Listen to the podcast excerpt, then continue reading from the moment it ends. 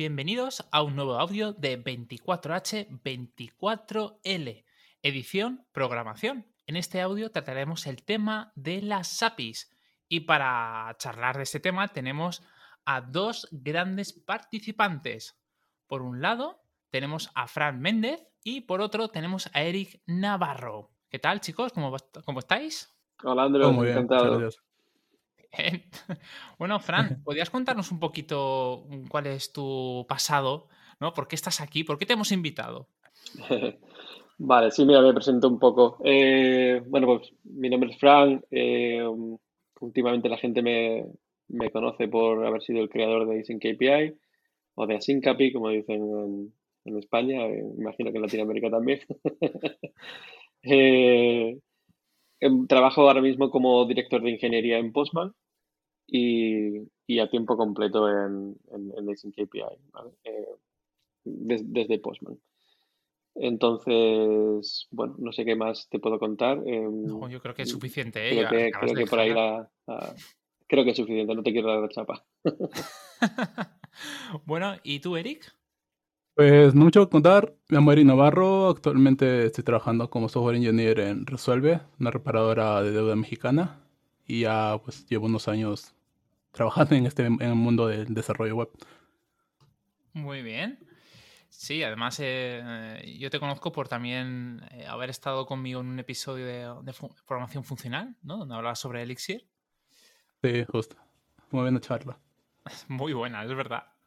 Bueno, pues eh, aquí tenemos una misión y es un poco dar a conocer cuáles son los puntos mm, poderosos a la hora de crear un API, las flaquezas, eh, cómo se puede llevar a cabo con éxito, dónde hemos fracasado, cuál es nuestra experiencia, nuestras recomendaciones. Es resumir un poquito para que, eh, guiar a esas personas que se quieren introducir en este mundo o que ya están haciendo de una forma recurrente sus APIs y quieren mejorar, ser mejores profesionales. Algo que creo que vivimos todos, ¿no? independientemente de la experiencia que tengamos. Entonces, empezamos con Fran. ¿Podrías decirme qué es para ti un API? Hmm, buena pregunta esta. Eh, esta aparece muy a menudo. pues, mira, siendo estrictos con la definición, sería una forma de controlar una aplicación normalmente remota eh, para que haga, digamos, para que haga o te, o te dé datos que esa otra aplicación remota tiene y que tú no o para, que, o, para producir un comportamiento en esa aplicación remota. Em, siendo estrictos con la definición, digamos, con la, con la parte de, application programming. Eh, pero a día de hoy creo que la mayoría de la gente, eh, cuando habla de APIs, va más allá de la definición eh, estricta, digamos.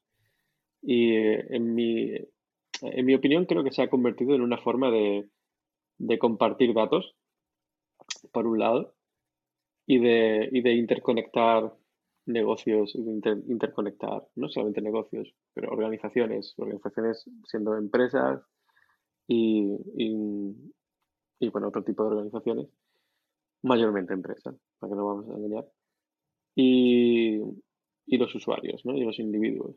Entonces es una forma de, de compartir datos, de, intercambiar datos, de, hacer, digamos, de ampliar la funcionalidad de tu producto en maneras que tú no de, manera que tú no tengas que, implementar esa funcionalidad. ¿Y para ti, Eric? Pues un API, digamos, entre todas las definiciones que podrían estar, yo lo considero más como un poco generalizando como un contrato de cosas que podemos hacer, digamos, con un servicio web, una página, y en este contrato podemos tener, no acceso a información, digamos que podemos extraer la lista de usuarios, de clientes de un, de un RP, o queremos crear un nuevo usuario, cosas así. Y es una forma también de, de abrir un poco la información o, la, o el negocio que tengamos en una aplicación hacia terceros. Y es como lo que más se usa ahora. Si haces un proyecto, de alguna forma vas a consumir un API de algún tercero o vas a crear la tuya para exponerla a terceros. Es lo, de hoy, digamos. O sea que al final estáis hablando muchísimo de la interconexión, de abrir tu negocio al exterior. Sí, básicamente. interconectas servicios de diferentes compañías o dentro de tu misma compañía, tal vez diferentes áreas. Todos se van comunicando a través de APIs. Y bueno, ya que te tengo a ti, Eric, vamos a hablar sobre APIs. No cuál es. Eh, esta pregunta no es generalista. ¿Cuál es tu lenguaje favorito para desarrollar una? ¿Y por qué? ¿Qué, ventajas tiene? Lenguaje favorito, pues todos, todos los lenguajes creo que tienen falencias. Ahorita, para, para un API no tendría un lenguaje favorito, pero fuera del contexto del API, mi lenguaje favorito es Python por la simpleza de trabajar. Y si tengo que hacer algo rápido, sacar un, MVP o algo así, pues sí optaría por Python y tal vez Django, Django Framework que te permite generar súper fácil documentación, todos los endpoints, serializadores y cosas así. Y iría por ese lado. Muy bien. ¿Y Fran? Pues un poco parecido a lo que ha dicho Eric. Em, para el contexto de APIs no tengo eh, un lenguaje favorito. Mm, más que lenguaje podría a mejor decir un framework o varios frameworks eh, de diferentes lenguajes. Yo creo que aquí lo importante sería que si vas a crear una API y es para largo plazo y sobre todo si es para el público, que escojas algo estable, ¿no? Algo que te dé estabilidad, que te dé mucha, muchas ventajas, como podría ser pues Rails en Ruby, como podría ser em, se me ha olvidado el nombre este, Laravel en PHP, em, o había, había otro en PHP, pero la verdad es que no, no, lo uso mucho. Em, este tipo de framework que te lo, te lo, dan todo hecho ya, ¿no? Yo en mi día a día trabajo con JavaScript, es lo que suelo usar. No me parece el mejor lenguaje del mundo, me vale para lo que yo hago, me, vale, me vale porque, claro, me vale funciona. porque, porque funciona en todos los sitios, en el navegador, en el backend, en, en mil otros sitios, entonces me es, me es, más fácil trabajar con él y, y, ya me he habituado a él, entonces ya es, es, diferente, entiendo que no es el mejor ni de lejos. Eh, como lenguaje me gusta mucho Ruby, pero no lo uso porque normalmente Ruby quiere decir Rails y detesto Rails con todas mis fuerzas. esto sí que es raro. Entonces, entiendo que te da muchas ventajas, pero yo no, no puedo con Rails. Ahora, Ruby en sí mismo, que se ve raramente, hmm. eh, me parece un lenguaje muy bonito, eh, muy, muy natural. Muy elegante, ¿no? Sí. Es, pues yo aquí, yo aquí, coincido con, con Eric. a mí me, tengo mis lenguajes favoritos, pero para trabajar el día a día eh, me gusta muchísimo Python, en concreto Django, con Django REST Framework, pero porque ya está todo hecho. Porque en, en el fondo, en el fondo, me da igual el, lenguaje, ¿no? Lo que quiero es las herramientas que me proporcionan, que, me, que facilitan el equipo. Eh, si estuviera habituado, como en tu caso, a trabajar con Node o trabajar con JavaScript, pues si estuviera acostumbrado y tuviera mi ecosistema, pues sería también mi favorito. No hay, no, hay que ser radical con las herramientas, tienen que ser útiles. Bueno, pues dicho esto, que queda súper bonito para poner ahí en una postal y en una pared, hablemos sobre un tema bastante delicado, sobre todo para una persona junior cuando está empezando o un equipo pues con poca experiencia. A ver, Fran, ¿testing o no testing? Aquí me van a matar. Eh, me van a matar. Ah, creo que el testing es importante, pero creo que está sobrevalorado. Uy, madre mía. Eh, Primero de Rails, ahora esto. Sí. va a poner polémico eso. Esto, esto, es muy polémico, yo lo sé, por eso digo que me van a matar cuando lo escuche. entiendo que es importante, hay que hacerlo, sobre todo cuando hay muchas manos tocando el mismo código. Eh, esto es muy importante. Eh, pero digo, está sobrevalorado muchas veces porque la gente es como, escucho muchos argumentos de si, si no tiene test, tu código no vale nada, eh, eres malísimo programador. Eh, bueno, la realidad es, yo he llegado donde, donde estoy, digamos, que tampoco es que sea muy lejos, pero me refiero de, eh, he, llegado, después de una trayectoria desde los 11 años programando, tengo 37 ahora, y, y he llegado hasta aquí, ¿vale? apenas haciendo test. O sea, yo los test los hacía cuando había que hacerlos y punto. el resto de tiempo era mm, responsabilidad por tu parte como programador de asegurarte que eso funciona y cuando estás haciendo algo, cuando estás tocando algo. Em, y creo que es mucho más sencillo si tienes test pero mm, cuando la gente se va tanto al extremo de todo tiene que estar testeado, todo tiene que haber unit tests para todo, sobre todo por los unit tests. los, los tests de integración me parecen como más, eh, vale, me, me, me cuadra, Es como, vale, pues me parece bien. Los, los unitarios, pues algunos también, pero hay muchos otros que, que, que yo creo que la gente se, excede. Y, en mi opinión, ¿eh? Digo, y, y, no me ha ido mal, ¿eh? O sea, no he creado software que esté rompiéndose cada dos por tres, no más que cuando había test. Es a lo que me quiero referir, porque luego la gente testea lo que quiere. Entonces, eh, sí, tienes un montón de test, pero no estás testeando todo lo que debías testear. Eh, y luego tu propio test también a lo mejor está mal escrito, con lo cual tienes que crear test para tus tests. Eso, es cierto. entonces, entonces es como, bueno, eh, he estado en entornos donde había test para todos y había que, había que empezar por el test primero y luego la funcionalidad, eh, haciendo TDD, ¿no? y, y he estado en el lado contrario de no había test para nada, no había tiempo para hacer test, estaba en una startup y hay que intentar validar el producto antes el mercado, antes de que nos pongamos a hacerlo bonito. Y, y no, no he notado la diferencia de que digas, eh, aquí hay más fallos porque no tenemos test. La, la realidad, triste o bonita realidad, es que no, no he notado mucha diferencia, la verdad. Bueno, bueno. ¿Y, Eric, opinas lo mismo? ¿Está sobrevalorado el testing? Ah, tanto como sobrevalorado, no creo, pero primero, respondiendo a la pregunta, testing sí o no, te diría que si se puede, sí. De preferencia, sí. Eh, te puedo ahorrar dolores de cabeza, pero justo lo que, me, lo que menciona Fran, si pues, supongamos si quieres sacar un MVP rápido, puede ser que inviertas demasiado tiempo en los tests en lugar de de hacer cosas core de tu negocio para que las puedas validar. Y tampoco no es el tema ir eh, a extremos. Ahora, de lado que sí, eh, sí lo recomiendo porque, porque puedes tener un, digamos, un chequeo mucho más rápido de todas las cosas que ya tienes implementadas.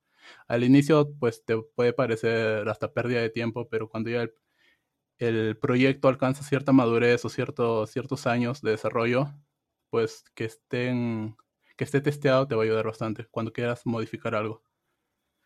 Pero que esté testeado no significa que esté todo ok, justo lo que mencionó también Frank. Exactamente. Porque también lo que he visto es muchas veces como que se glorifica llegar a un coverage 100%, que en realidad eso no te garantiza nada, solamente te está diciendo que estás cubriendo ciertas partes del código en tus tests, pero no necesariamente tus tests están bien hechos. Lo importante es saber en qué partes de tu código tienes que hacer el testing, digamos, las partes que sean reglas de negocio, cosas core, que te interesa que esté bien probado y bien validado. Ahí puedes meter el testing, no necesariamente todo. Si estás haciendo la parte, digamos, web, la parte de CRUD, tal vez ahí no te interesa mucho meterle testing, porque la parte de los módulos del core ya están bien testeados. Eso solamente es una capa para salir a, a internet, digamos. Y regresando también a lo que, al tema de los test que no están bien hechos, me ha pasado, por ejemplo, que en un sistema grande hacen modificaciones grandes que deberían romper cosas, corres los tests y no se rompe nada. Todos pasan. ¿Qué te dice eso? Que los tests no, están, no están cubriendo partes que deberían estar cubriendo.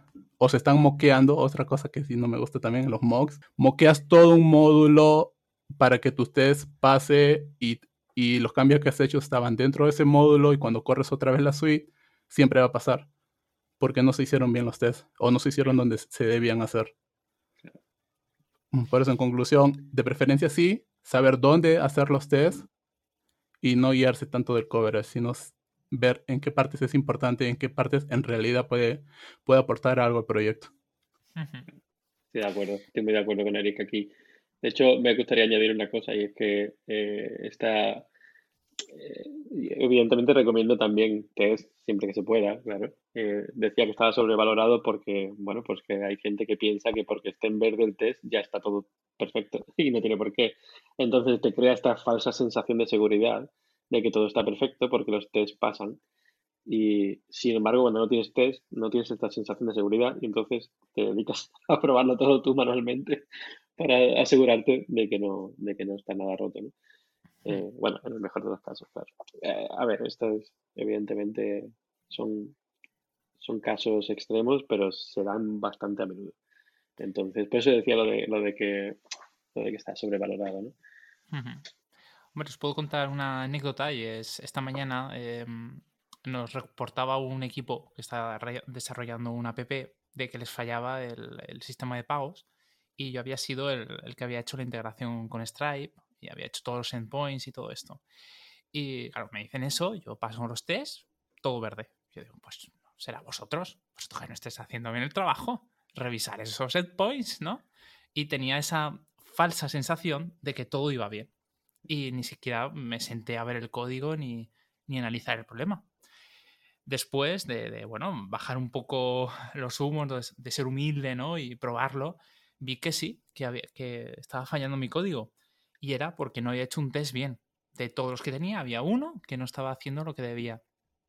Claro, ese es un tema que habéis tocado. Es que puedes hacer todos los tests que tú quieras, pero si no los haces bien, no tienes nada. Has perdido tiempo y muchas veces acabas eh, gastando mucha energía o muchos recursos o mucho dinero, depende cómo lo queréis enfocar, en realizar un test. Muchas veces, no sé si os ha pasado esto, tú haces un cambio, una línea, pero en cambio en el test tú tienes que cambiar 8 o 10.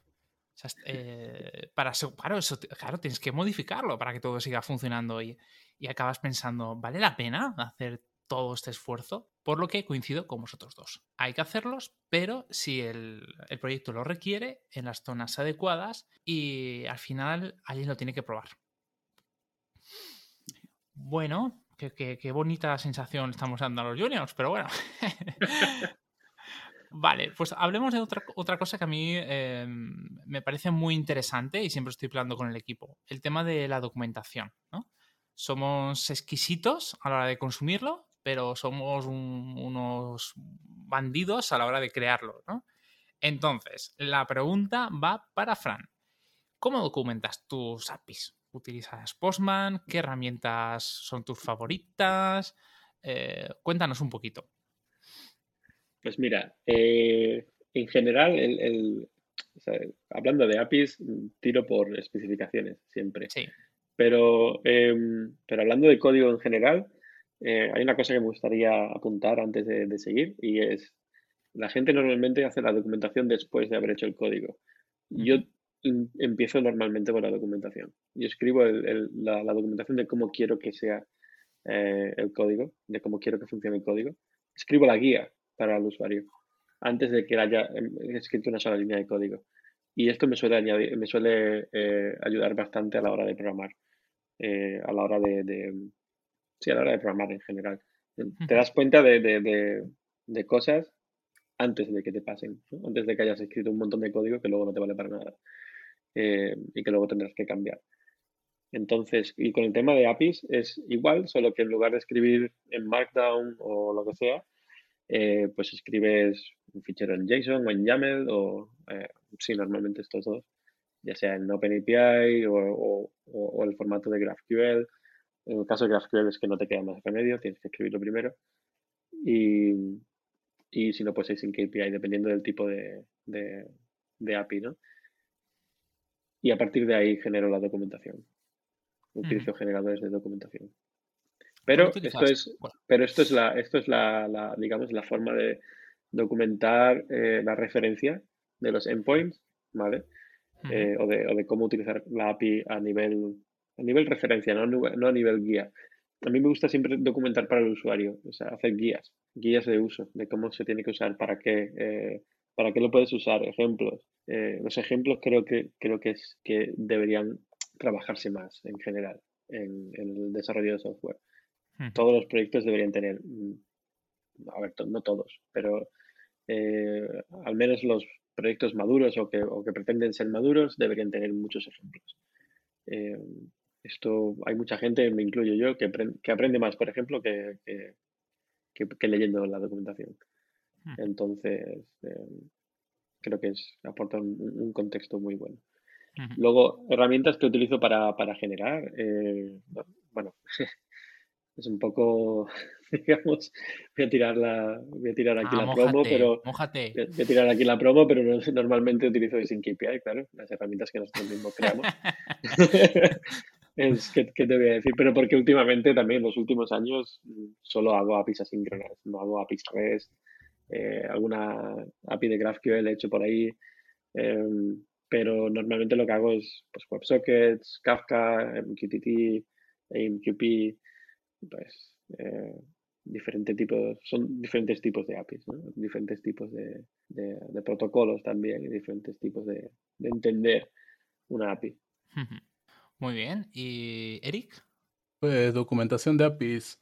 Ahora estoy usando Swagger, que es con OpenAPI para definir la especificación. Y pues en ese punto lo que sí me gusta es que esa especificación se pueda autogenerar.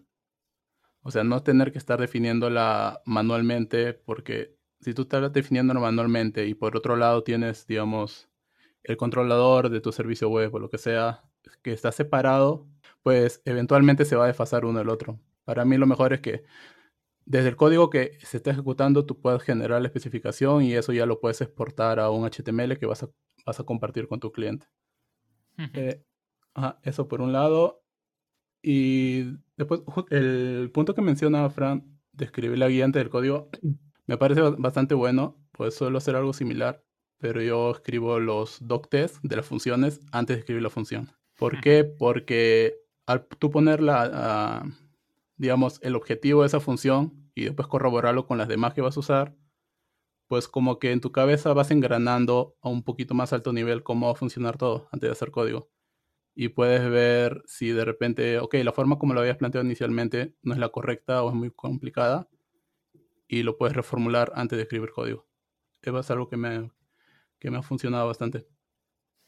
Y lo de, de escribir la documentación también antes sí me parece buen punto porque tú cuando escribes, por ejemplo, estás haciendo la, la documentación de una librería o de un API, si tú defines cómo el usuario de tu API o tu librería va, va a consumir esos servicios o esa funcionalidad antes, pues puedes ver si tal vez el enfoque que tú le has dado es lo suficientemente simple o va a ser entendible por alguien que, que explorando tu servicio o tu librería. Y eso te va a ayudar. Ok, de repente como lo enfoques, no es muy complicado para alguien, para que lo implemente, ok, lo voy a simplificar. Y sobre esa simplificación ya tú puedes trabajar luego sí me parece un muy buen punto a, a considerar. Madre mía, qué salvajes todos, saliéndose de las reglas. Hay una cosita que me gustaría puntualizar. Eh, Eric ha dicho de, de que, em, de que uti- utiliza en este caso OpenAPI, ¿vale? Para, para documentar las APIs REST. Em, que le gustaría que se generase a partir del código. Porque si es al revés, si tú tienes que mantener a mano las dos cosas, la implementación y, la- y- el fichero de Swagger, en algún momento se va a quedar desfasado, ¿no? Esto es un problema muy común, eh, muy, muy común y es un dolor de cabeza siempre. Em, ahí, estoy de acuerdo. Lo que pasa es que eh, hay, una cosa que, que a mí me gusta siempre hacer hincapié y es que no, no hay solamente esas dos opciones. O sea, esta, la primera que está describiendo Eric es code first, primero el código, ¿no? Y luego vendrá la- la- el, el fichero de OpenAPI generado a partir de tu código. Entonces es como, bueno, pues perfecto, ¿no? Eh, no, no habrá problema, tu, tu fichero OpenAPI siempre reflejará tu código. Em, y el otro es el design first. Es como primero diseña eh, y luego escribe el código, ¿no? Escribe, o sea, diseñalo primero y, y documentalo con, con Swagger o con OpenAPI, perdón, en este caso, o con Async API o cualquier otro. Y a partir de ahí ya escribe el código. O lo generas o haces lo que quieras, ¿no? Em, o ambas cosas. Pero esta, es, esta falsa dicotomía que tenemos en, en- en el tema de las APIs, de que siempre es o design first o code first, y hay como esta batalla de, no, yo quiero mm, generar eh, la documentación desde el código, no, yo al revés, yo el código desde la documentación. Em, eh, pues parece que solamente tienes esas do- dos opciones y no es verdad. Eh, fijaros en el caso de GraphQL, por ejemplo. En el caso de GraphQL, eh, lo que estás haciendo es, no, es- no estás escribiendo la documentación, estás escribiendo el esquema de, GraphQL, de, tus- de- tu API, ¿vale? Y si no lo escribes, tu código no funciona, ¿vale? Es decir, si, tú intentas eh, crear una API de GraphQL sin el fichero del esquema, no funciona, no puedes. ¿Por qué? Porque las propias librerías de GraphQL lo que hacen es utilizar ese esquema como un fichero de configuración, entre comillas. ¿no? Es como beben de ese fichero de, ese esquema. Y esto es algo que nosotros estamos intentando promover con Async API también. De decir, no, a ver, un fichero de OpenAPI, un fichero de Async API, no tiene por qué ser eh, algo separado al código. Lo que tenemos que hacer es que el código lea este fichero de OpenAPI o de Sync API y se integre con él de manera más, más estrecha. En la parte de OpenAPI no hay mucha cosa por ahí. En la parte de, hay, un, hay un framework que, mantiene un, chico de Alemania, no recuerdo ahora mismo su nombre, eh, que, el chico lo que ha hecho es crear un framework para crear APIs REST. Esto es el Node, ¿vale? Eh, que bebe directamente de, del fichero de OpenAPI. Entonces, esto es, o cambias el fichero de OpenAPI o tu código no va a hacer lo que tú quieres que va a hacer. Entonces, ¿qué, beneficios tiene esto? Que es, tienes, al cambiar el fichero OpenAPI, eh, estás cambiando tu código y estás cambiando la documentación, estás cambiando las dos cosas. ¿Vale? Entonces es como un contrato que se, que se, que se verifica en tiempo de ejecución también. ¿no? Eh, y esto, esto me parece súper útil. Esta forma de utilizar las especificaciones, que no sean solamente para documentación, que parece que las especificaciones están solamente para documentación y no es verdad. Como, ese es, ese es el, el, las especificaciones. En el caso, por ejemplo, de OpenAPI, Swagger se hizo popular. ¿Por qué? Porque, ah, mira, qué fácil, qué forma tan fácil de escribir una documentación, ¿no? Eh, y de mantenerla y de que, bueno, y de que esté bonita con este generador y tal. Pero Swagger, o sea, perdón, OpenAPI, la especificación, no solamente se utiliza para eso, se utiliza también para API gateways, para, para, verificar que la información viene bien formada. Eh, se puede utilizar para un montón de cosas, para hacer, para generar tests automáticamente. En el caso de Postman, por ejemplo, tienes, eh, puedes utilizar un OpenAPI para generar tests o para generar mocks o para, o para monitorizar la API. Eh, entonces, una especificación va mucho más allá de la documentación. De hecho, para mí la documentación sinceramente no tiene, en este sentido, o sea, la especificación para documentar es, es lo que menor valor tiene para mí, porque no estás, no estás pensando en el usuario, estás pensando en, en, tu, en tu código, en tu programación, en tu, en tu programa, ¿no? en tu API a nivel interno. Para mí la documentación debe pensar en el usuario, en cómo, eh, o sea, te tienes que poner en la parte del usuario y decir, eh, vale, ¿cómo uso esto? ¿Y para qué? Eh, cómo, lo uso, ¿no? Cómo, cómo, llego a, sacarle partido a esto. Entonces me gustaría solamente eso, puntualizar que, que, hay, hay otras formas. Lo que pasa que el problema es que no todos los frameworks están soportando esta forma de integrarse con OpenAPI, con API, con todo esto. Al contrario que con GraphQL. GraphQL te lo manda que tiene que ser así. Pues me parece muy, muy interesante todo lo que estás comentando, ¿no? Cómo estamos encerrados siempre en esa ese bipartidismo, ¿no? Y al final es verdad que está, están los verdes. Hay, soluciones más modernas, más contemporáneas de solucionarlo. Y bueno, tenemos que tener tal vez una mente abierta a, meter eso dentro de nuestro flujo, que muchas veces estamos demasiado preocupados ¿no? en utilizar la última librería, el último lenguaje, el último editor, ¿no? lo que sea, y no nos damos cuenta de que estas herramientas, o mejor dicho, cosas tan sencillas como documentar, eh, también tiene una ingeniería, tiene una dificultad detrás de todo ello.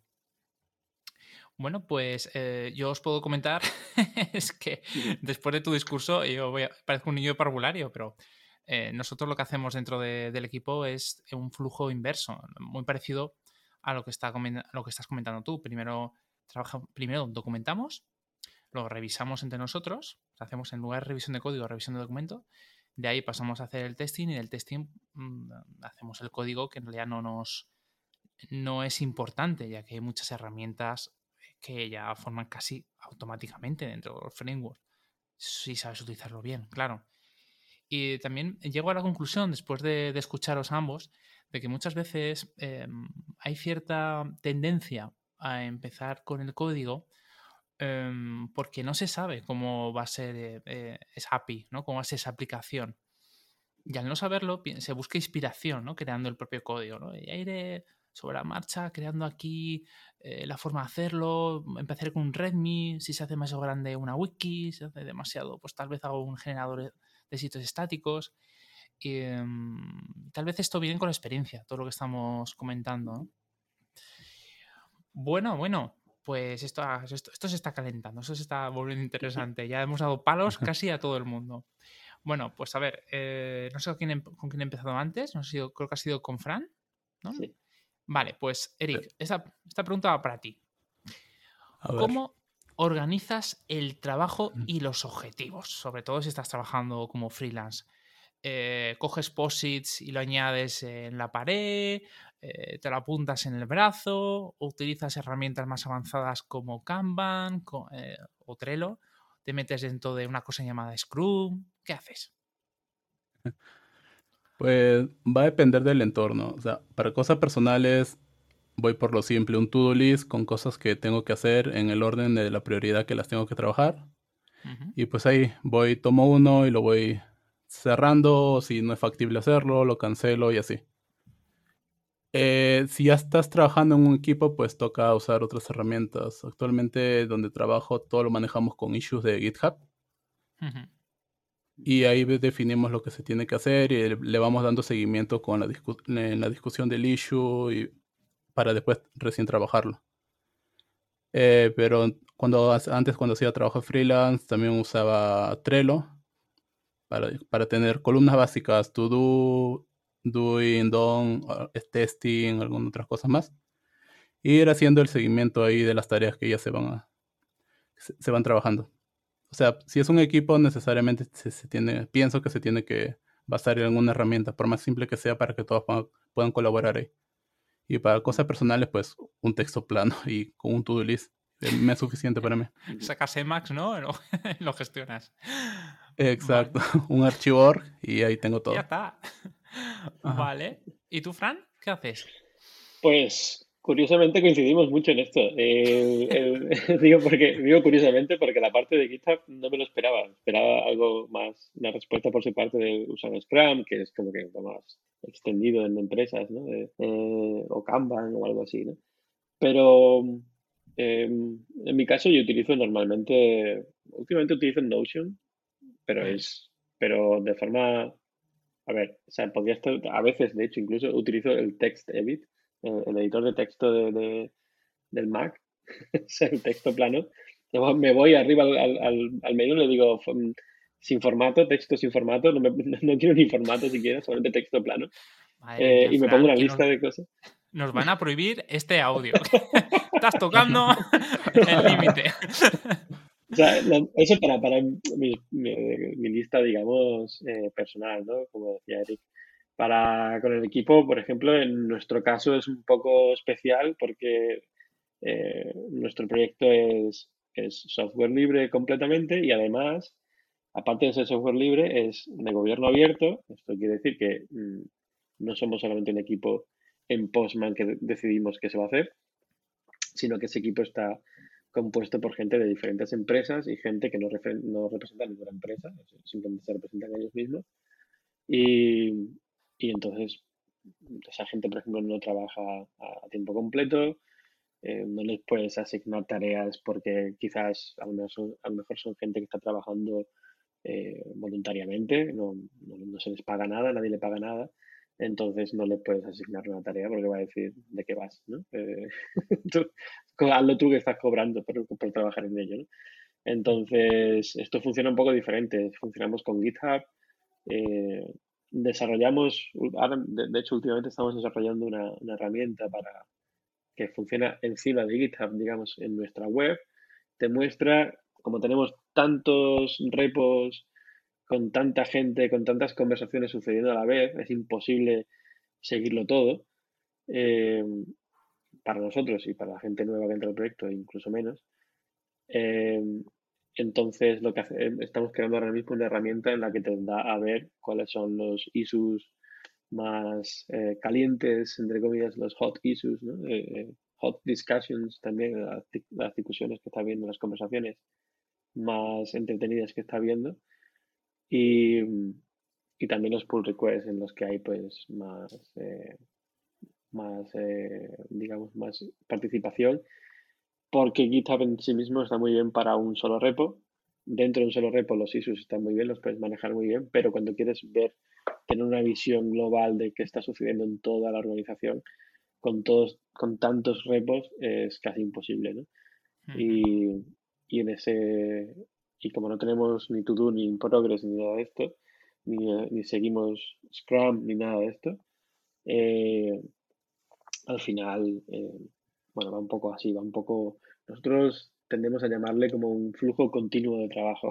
no, hay, no hay sprints, no hay, no hay nada, lo único que hay es un roadmap de, si lo quieres ver desde este punto de vista, es un roadmap de producto, entre comillas, eh, en el que hay un, tres columnas, now, later, future. Y esto quiere decir, pues, cosas en las que estamos trabajando ahora, cosas en las que trabajaremos luego y futuras. Es, a lo mejor trabajamos en eso en el futuro, quién sabe. Em, pero no hay tareas. En ese, en ese roadmap no hay tareas.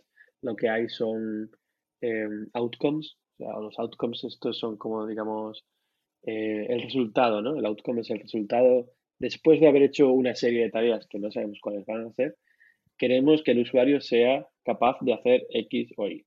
Entonces, lo que, lo que expresas en ese roadmap es desde el punto de vista del usuario. Le dices, yo quiero, como usuario, quiero ser capaz de hacer esto. Eh, por ejemplo, os, comento uno. Eh, mm, uno de, uno de los, eh, digamos, de, los ítems estos que hay en el roadmap es que el usuario no, no, necesite saber Async API, cómo crear un fichero Async API, cómo escribirlo para poder usarlo. ¿vale? Esto podría ser uno de ellos. ¿Esto qué implica? Implica pues que hay que crear unas cuantas, bastantes herramientas, hay que trabajar mucho en la parte de la experiencia de usuario y todo esto para que no, pues para que el usuario sin saber nada de Async API pueda usar Async API y pueda obtener valor de, Async API. Eh, lo suelo comparar esto mucho con, eh, tú creas un, PDF, pero tú no, sabes, tú no escribes el formato PDF, tú no escribes el, el, código del PDF, que, el, formato interno de PDF, ¿no? Tú, tú, te abres un programa que te lo pone fácil para crear un, documento y lo exportas a PDF. Pues algo así, ¿no? Entonces, a lo que, a lo que voy con esto es, siempre desde tratamos de ir al usuario, o en este caso es, en, mi caso y en el caso de SyncAPI, intentamos ponernos en, la piel del usuario, hablar con ellos, trazar cómo queremos que sea ese futuro y las tareas que, salen de, de, ahí, eh, pues se van decidiendo en comunidad se van decidiendo en, discusiones en GitHub, en issues, en discussions, en pull requests también, eh, y todo esto. Claro, es que tenéis una visión muy diferente porque lo estáis en ámbitos eh, que, claro, no, no, no, se tocan. Entonces, eh, también, también quiero añadir, ya, ya que está y lo habéis sacado los dos, de que yo también utilizo GitHub, sobre todo para proyectos open source. Es, es comodísimo, lo tienes ahí organizado, lo, lo puedes asociar. Eh, pero que, donde quiero llegar, después de este paréntesis, es que depende del contexto, ¿no? Depende de, la cantidad de personas que colaboran, tenéis que utilizar una estrategia u otra. El Kanban puede ser muy bien, muy, mm, muy suficiente, por decirlo de alguna manera, para trabajar de forma individual o para un pequeño equipo, dos, tres, cinco personas. Pero llega un, momento en que, bueno, eh, o trabajas en un, único sprint que llevas eh, años, como es en tu caso, ¿no? Un roadmap. O, o directamente tienes que empezar a, hacer partícipe a, todas las contribuciones, lo cual implica que haya como un, un orden dentro del desorden. Mm, sí, sí, eso no, no, existe una solución para todo. Y yo creo que cualquier persona que nos esté escuchando ahora va a sacar esa conclusión, o, al menos esa es mi intención, ¿no? Que hay que adaptarse. Bueno, bueno, pues a ver, aquí pasamos a Fran de nuevo. ¿Cuál es tu patrón favorito? REST API, GraphQL, gRPC, Falcon. Mm, ninguno, es una opción. Siguiente pregunta. Ninguno, eh, no, o sea, eh, ¿cómo decirte? Depende del problema, ¿no? Sí. Eh, son herramientas. Eh, si quieres clavar un clavo, utiliza un martillo, ¿no? Si quieres cortar una madera, no utilices el martillo, utiliza una sierra. Eh, pues puedes utilizar el martillo, pero bueno, te va a quedar, te va a costar un poco más y te va a quedar quizás peor. Entonces, eh, esto es a lo que voy, que ¿cuál es mi, patrón favorito? Pues depende del problema. en general, simplificándolo mucho, y aquí me voy a mojar mucho, pero es una simplificación muy grande, es si tu API es pública y no conoces, pública en el sentido de no sabes quién es, quién va a consumir tu API, no lo sabes de antemano, me refiero, eh, utiliza REST. Si, si es una API pública, pero sabes o hay un número limitado de consumidores de tu API que probablemente seas tú, y tu aplicación móvil y tu aplicación web y tal, utiliza GraphQL. Em, si estás haciendo microservicios, algo así parecido, em, te iba a decir, depende de qué tipo de, microservicios, pero si utilizas, si haces microservicios, eh, ¿cómo se llamaba esto? Em, service mesh, esto, Ujú. service mesh y todo esto, pues quizás gRPC es, es mejor. Y, y si vas a hacer microservicios en general, mi recomendación, siempre que puedas, es haz microservicios dirigidos por eventos, siempre que se pueda. Para las partes que no tenga sentido, pues utiliza otro, otro tipo de patrón. Y, y ahí pues utilizar eh, pues Kafka, pues eh, Kafka de hecho no lo recomendaría para microservicios, pero, pero no estaría tampoco tan mal. Eh, AMQP, utilizaría AMQP seguramente para microservicios basados por eventos. Y, y de- bueno, y claro, y definirlo con Async API, claro, ¿qué te voy a decir? y Falcon no tengo ni idea qué es. Primera vez que lo escucho. Bueno, más patrones. Aquí todo, todo, todo está lleno. ¿Sabes que te pones a, a rebuscar? Bueno, bueno. ¿Y Eric? Pues sí, estoy de acuerdo con los puntos que menciona Frank. Va a depender de la, de la situación. Eh, justo lo que menciona, REST es lo más común y también depende de quién, de quién lo vaya a usar. Una aplicación REST la vas a consumir con cualquier cliente o con un curl. Le pasas la URL y ya puedes consumirla. Pero en cambio los otros, GraphQL, vas a necesitar algo que pueda generar los queries o las mutaciones. Y RPC vas a necesitar definir los... ¿Cómo se llaman estas cosas? Ah, se me fue ahorita. Sí, el ¿Protobuf? eso, eso. Ajá. Generar la librería, instalar la librería. Como que cada uno, dependiendo, va, va a agregar un grado de complejidad. Y por eso es otro que menciona que gRPC más es en microservicios o si se va a consumir dentro de la misma empresa tal vez. Y va a depender mucho del contexto. Y Falcor justo también nunca había escuchado de él. Me voy a poner a googlearlo ahorita porque la verdad sí. No te imaginas una trampa. saber. Eso, esto voy a decir, digo, Andros nos ha tendido la trampa para ver. Sí, no, yo utilizo Falcon día a día. sí, todos los días, sí. Ajá. También utilizo el, idea. el- el paloma, el, el águila, todos ellos. Bueno, hay dos preguntas que quiero haceros y para mí son lo más importante de todas ellas. Y una es, ¿cuáles son los problemas eh, principales que os encontráis a desarrollar un API? O sea, siempre hay algo que dices, esto no consigo resolverlo o, es lo, donde más energía estoy gastando. Entonces, mm, ya que has hablado, Eric, pues te cedo de nuevo la palabra. A ver, problemas. Pues uno pienso que es mantener la consistencia del API que tú tengas. Porque tú puedes este, tener una API ahora que tiene unos objetivos y un caso de uso, pero tal vez se vaya a modificar en unos meses, en unos años. Y vaya a cambiar mucho los objetivos que tengas y puedas romper compatibilidad. Ahí lo general que se hace es sacas otra versión. Pero sacar otra versión, ahora tienes dos APIs que mantener y así. Hmm. Y ese es como que un problema bastante, bastante tedioso de resolver. Y también entre equipos podría ser lo de ponerse de acuerdo en los contratos. Por- Un API al final es un contrato de la información que el cliente tiene que enviar o, o consultar y lo que tú como aplicación vas a tener que exponer. Y digamos entre diferentes áreas, diferentes equipos, tal vez ponerse de acuerdo, ok, te voy a enviar esto, tú vas a recibir esta información. Eso también puede ser como puede haber ahí un poquito de dificultad al inicio Mm. para, poder, para poderlo definir bien. Eso es lo que se me viene a la mente ahora. ¿Fran? Pues justo lo mismo. El versionado para mí siempre ha sido el, eh, la espinita. Eh, hacer un versionado de tal manera que, que no tengas que mantener varias versiones al mismo tiempo. Mm, siempre he escuchado for- que hay formas de hacerlo y sinceramente nunca he dado con, nunca he conseguido hacerlo. O sea, siempre que he versionado una, una API, eh, porque hacía falta cambiarla, al final he, he acabado manteniendo dos versiones o tres versiones o- y esto es un dolor. Esto es siempre un dolor. Bueno, yo os tengo que reconocer que también es uno de mis mayores miedos. Em, de hecho, sí, todos mis endpoints, por supuesto, tienen mi V1, pero nunca he tenido la necesidad de poner V2. Y, y si me llega a ocurrir, creo que haré muchos endpoints secundarios ¿eh? antes de hacer el esfuerzo. Porque no, no me quiero imaginar transformar toda la aplicación. Vale, y una segunda pregunta, y, contigo, y continúo contigo, Fran, es, mm, ¿cuál ha sido los peores errores que has cometido o habéis cometido y qué lecciones habéis sacado de ello? Todo, por supuesto, enfocado a realizar APIs.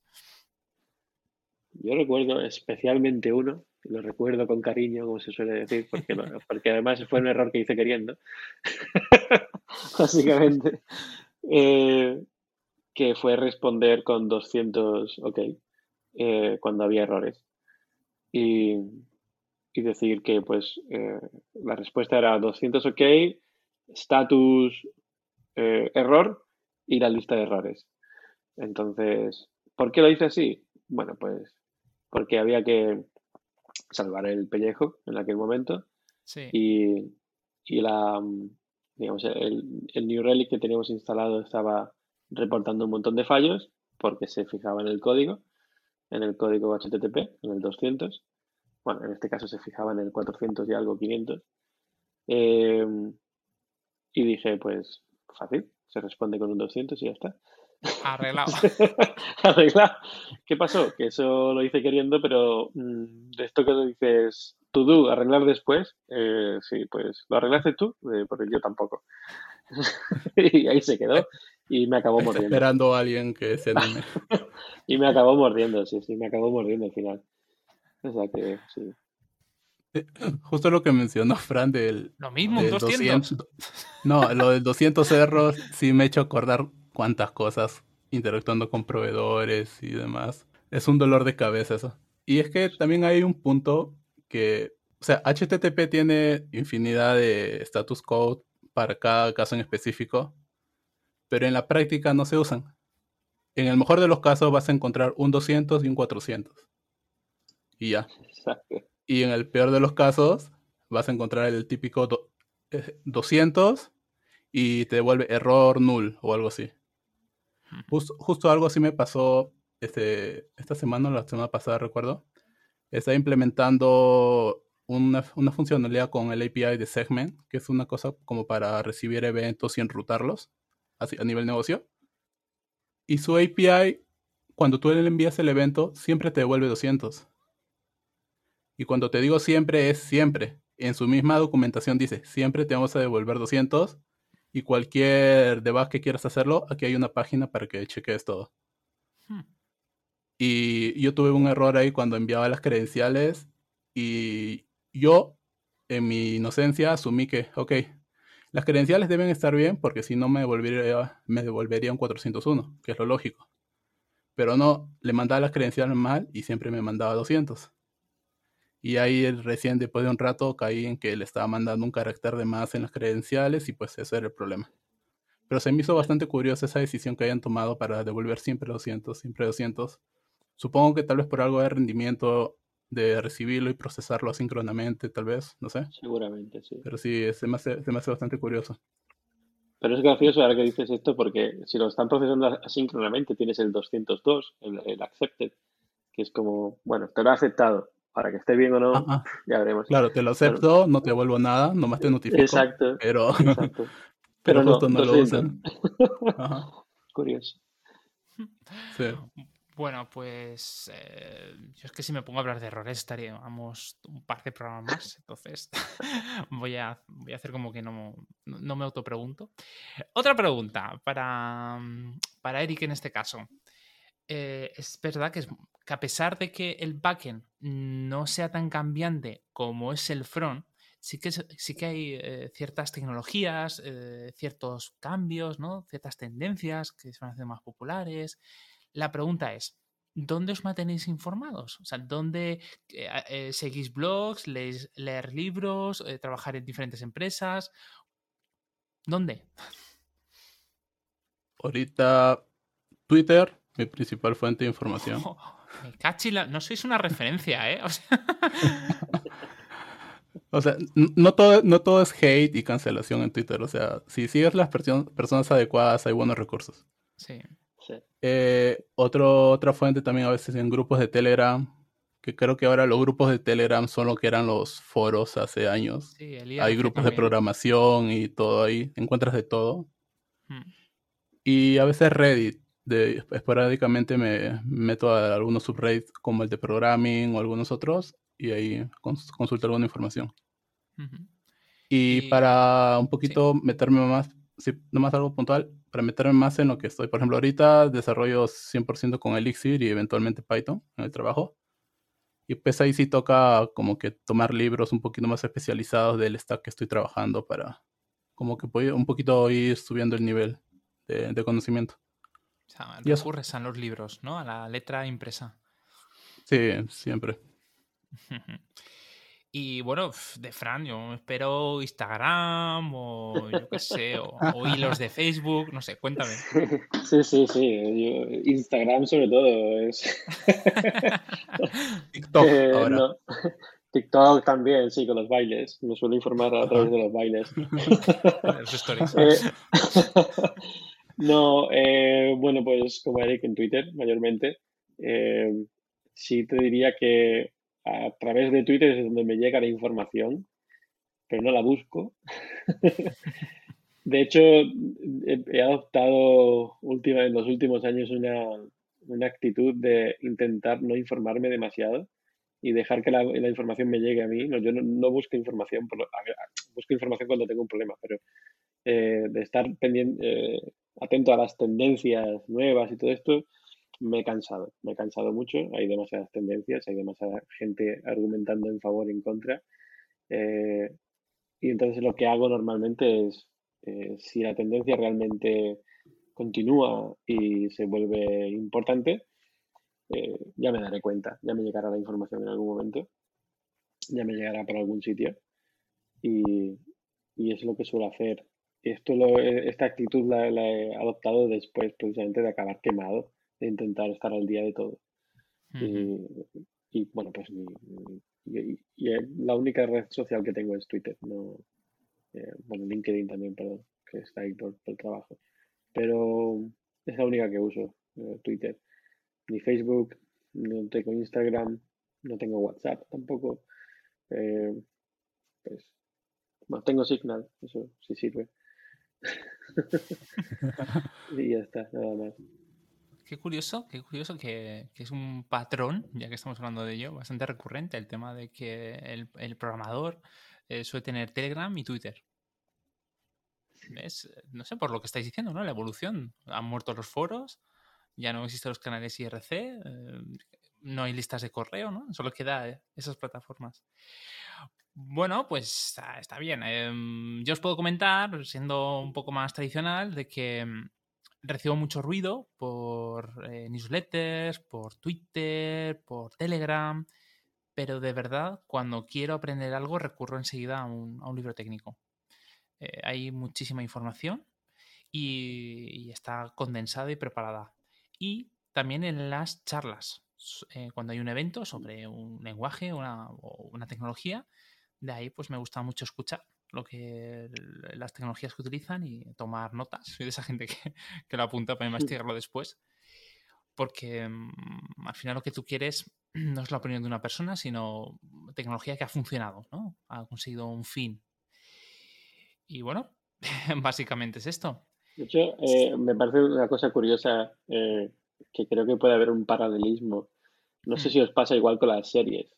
Eh, yo, mm, cuando la gente siempre ve las, eh, hablando de las series de- Sí. del momento, ahora con el juego del calamar y todo esto. Es el eh, fútbol de pues, antes. eh, sí, exacto. Es como, eh, a mí me pasa todo lo contrario. Es como, yo dejo que la gente filtre. Si la gente sigue hablando después de un tiempo de esa serie, que es muy buena, que es muy buena, y me encuentro mucha Mm. gente recomendatoria, entonces voy la Vale veo. la pena. Entonces, la- Claro, coño, deja, deja. Si, si no, si es solamente uno el que me lo dice, guau, pues quizás es un flipado y no, y no me va a gustar. Es, es- es muy curioso que lo digas porque es el mismo efecto, ¿no? La gente ve Sí. muchas series, las consume para luego tener tema de conversación. Y, y tal vez pase lo mismo aquí. y sobre todo para entender los memes, que es lo más importante. Eso es muy importante, sí. Sí, sí, sí, sí, pero queda raro, ¿eh? Decir, eh, ¿tú qué trabajas? Bueno, yo PHP. Claro, dices, "Wow, madre mía, qué viejo PHP, madre mía. ¿No utilizas el último framework de JavaScript, de React, de no sé qué? Que salió la semana pasada.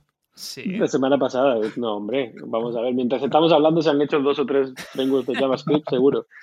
seguro. Sí, seguro. Que acaba de salir del alfa. ¿Por qué no lo estás utilizando ya? Bueno, pues chicos, se nos va a acabar el tiempo, lamentablemente. Entonces, pues me gustaría que tuvierais un par de minutos para dar algún consejo a futuros seniors. Entonces, no sé, empezamos por ti, Eric. Bueno, consejos. Pues, ¿qué te podría decir? Creo que son consejos clásicos, siempre involucrarse bastante en el negocio en el que estén trabajando. Eh, un poquito ponerse en el lado del otro y tratar de hacer que el equipo siempre crezca. O sea, no es solamente, tal vez como senior, que tal vez sepas un poquito más y no es solamente resolver los problemas, sino que involucrar al equipo y hacer que todos crezcan para que juntos puedan resolver las cosas más fácil o de forma más rápida, que en mejor término. Y nada, eso. Y lo de involucrarse siempre en el negocio, que es lo que al final va, va a pesar más en, todo, en todo tu, el path de tu carrera. Eh, Fran, rápidamente. Pues eh, un poco por la misma línea. Eh, básicamente diría que programar es fácil, es lo que le diría. Programar es fácil, lo difícil es trabajar en equipo y, y siempre intenta crecer en, en la parte personal, en la parte de trabajo en equipo. Intenta hacer, y, cre- y para crecer no me refiero a que, a que vayas subiendo de, de título, de nivel, de ahora soy senior, ahora líder, ahora principal, no sé, no, no es esto. Eh, re- realmente si quieres hacer eso, si quieres subir de nivel, entre comillas, eh, lo que tienes que hacer es hacer que otros suban de nivel. Si haces que los que están a tu alrededor suban de nivel, eh, tú inmediatamente serás un senior, como mínimo. Qué bonito, qué bonito. Me, me quedo con que programar es fácil, eh, Sí. pero lo difícil son trabajar en equipo, ¿no? Las personas. La comunicación también. sí. Sí. Pero, pero también digo una cosa, eh, si aceptas consejos de un desconocido, mal, mal vamos. Bueno, mm, ¿dónde os podemos encontrar, Fran? O sea, ¿cuál es tu web, tu red social? Pues mira, en Facebook me puedes encontrar y en Instagram, no, es broma. Eh, en, en Twitter, eh, arroba fmvilas, con V y con S al final. Eh, y si no queréis seguirme a mí, porque tampoco tuiteo mucho, em, puedes seguir la cuenta de AsyncAPI, que es AsyncAPISpec, eh, en Twitter, mayormente. Es donde estamos. Muy bien, ¿y Eric? Pues yo básicamente estoy en Twitter, tengo las otras redes sociales, pero no más como para tenerlo ahí el username y nunca más la vuelvo a visitar. En Twitter estoy como Eric G. Navar. Eh, en mi página también tengo un blog que frecuente, no tan frecuentemente, ya lo abandoné un poquito, pero tengo algunos posts que me gusta hacer sobre desarrollo, algunas tecnologías, que es eric.navarro.io. Y esos serían, ahí están también en todos mis medios de contacto, por si me quieren escribir. Perfecto. Por cierto, un muy buen blog, ¿eh? Yo lo sigo y, y cuando te pones, te pones. Y bueno, hay que escribir más. ¿eh? Gracias, gracias. Muy bien, pues aquí un servidor, Andrés Fenollosa, lo podéis encontrar en programadorwebvalencia.com, también en sap.studio, también tengo colaboro en un eh, podcast llamado República Web. Podéis ver más contenido del evento en la web, en 24h24.org, en Twitter, arroba 24h24L1, Telegram lo tenéis en arroba evento 24h24l, como veis está todos los seniors y gente importante ahí. Y en Mastodon arroba 24h24l. Un saludo y bueno, espero que os guste el siguiente audio. Hasta luego.